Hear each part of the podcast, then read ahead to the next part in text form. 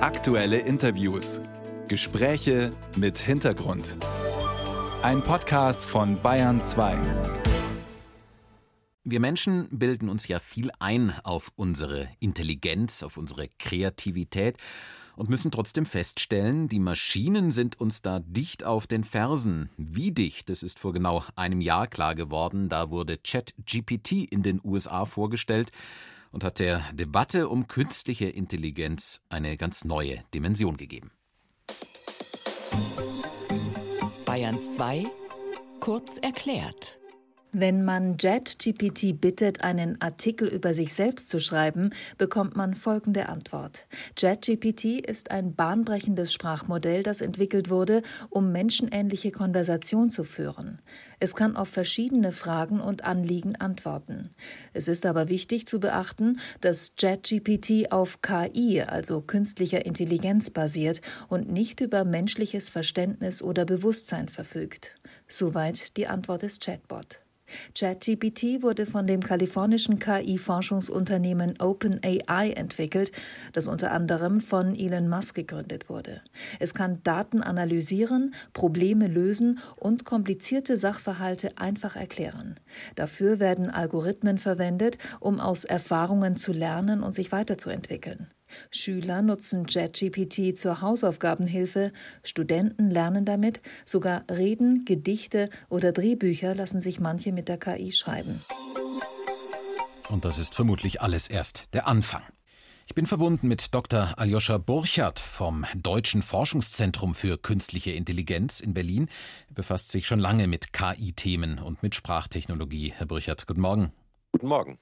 Für viele Menschen war ChatGPT vor einem Jahr ja der erste Berührungspunkt überhaupt mit dem Thema künstliche Intelligenz. Hat viele zum Staunen gebracht, was der schon alles kann. Auch Sie als Experten? Ja, das hat uns auch zum Staunen gebracht. Wir haben es zwar schon ein bisschen kommen sehen, aber nicht mit der Wucht, mit der es dann jetzt kam.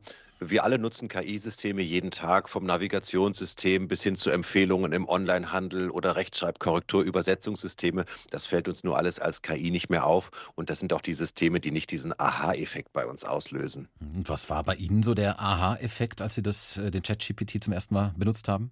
Na, diese Leichtigkeit, dass man wirklich dem System sagen kann, mach bitte aus diesem Text eine Tabelle oder schreib mir mal ein Antwortschreiben mit den folgenden Inhaltspunkten oder gib mir mal ein paar Punkte.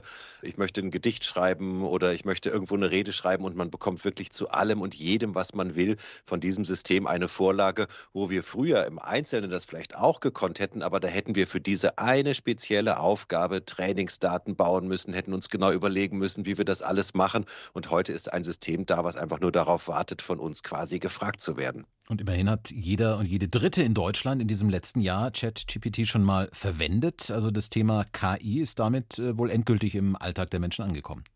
Könnte man meinen, aber ich bin gerade wieder so ein bisschen frustriert gewesen. Ich war letzte Woche bei einer Gesprächsrunde. Da war eine Frau, die neben mir saß, Personalleiterin einer großen Behörde.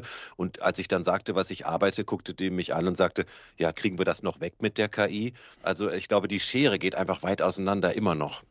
Tatsächlich gibt es, äh, wie Sie auch schildern, viel Skepsis nach wie vor gegenüber der künstlichen Intelligenz. Äh, viele Anwenderinnen und Anwender, die ChatGPT zwar nutzen, sagen gleichzeitig auch, äh, so richtig trauen sie den Ergebnissen da nicht. Ist denn diese Skepsis zunächst mal in die Verlässlichkeit dieser KI angebracht? Also macht die noch viele Fehler?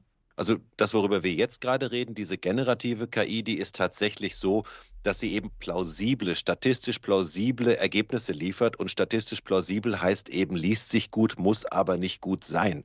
Und nun Basisfakten kann man ja oft noch überprüfen, aber wenn man dem Ding jetzt sagt, ja, gib mir mal eine Argumentation, ob die soziale Marktwirtschaft sich bewährt hat und dann gibt das Ding da was raus, da kann man eigentlich sehr lange prüfen am Ende des Tages. Also es ist schon besser, wenn man sich auskennt in dem, was man mit dem System tut.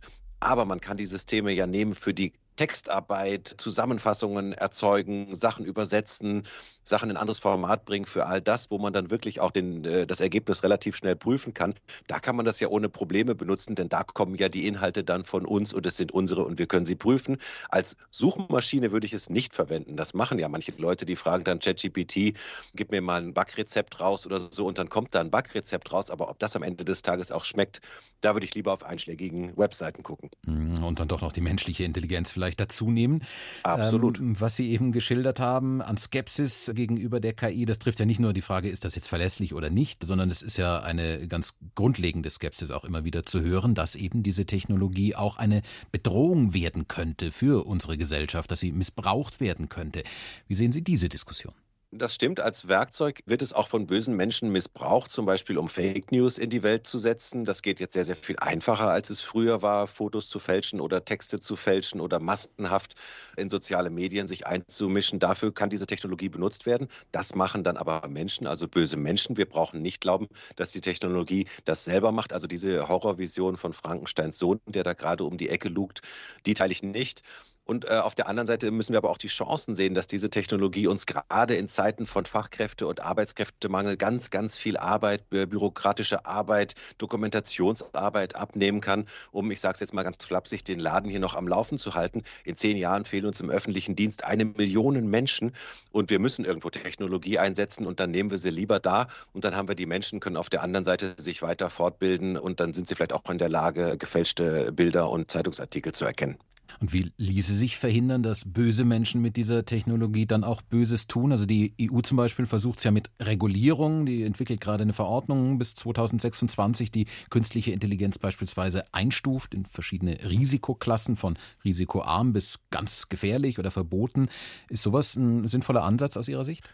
Damit kann man natürlich gewisse Gebiete ausschließen, dass man sagt, wir wollen zum Beispiel keine Massenüberwachung im öffentlichen Raum haben und ähnliches, was man jetzt in China zum Beispiel sieht, wo dann die Leute äh, auf der Straße erkannt werden, welche Person läuft da und wer hat da gerade vielleicht irgendwas hingeworfen oder so. Das wollen wir nicht. Solche Sachen kann man natürlich abwenden und es werden andere Gebiete definiert, wie die Medizin oder äh, Daseinsvorsorge, wo besondere Sicherheitsvorkehrungen getroffen werden muss, wo gut dokumentiert werden muss, gut getestet werden muss und das alles.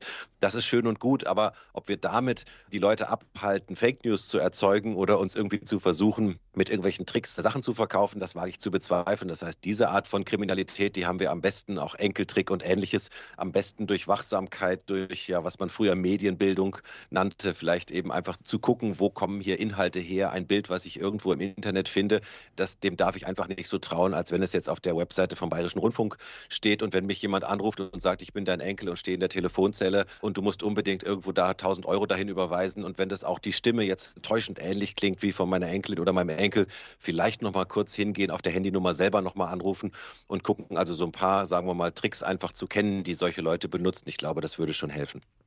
Das sagt Dr. Aljoscha Burchardt vom Deutschen Forschungszentrum für Künstliche Intelligenz in Berlin, Experte für KI-Themen und für Sprachtechnologie, genau ein Jahr nachdem in den USA der KI-Textroboter ChatGPT vorgestellt wurde. Herr Burchardt, danke für Ihre Zeit. Vielen Dank. Und wer mehr von mir hören will, der kann ja auf meinen Podcast gehen, KI und jetzt. Den findet man in der ARD-Audiothek oder überall, wo es Podcast gibt. Diese Werbung sei Ihnen erlaubt, Herr Burchert. Danke Ihnen. Tschüss. Herzlichen Dank. Auf Wiederhören.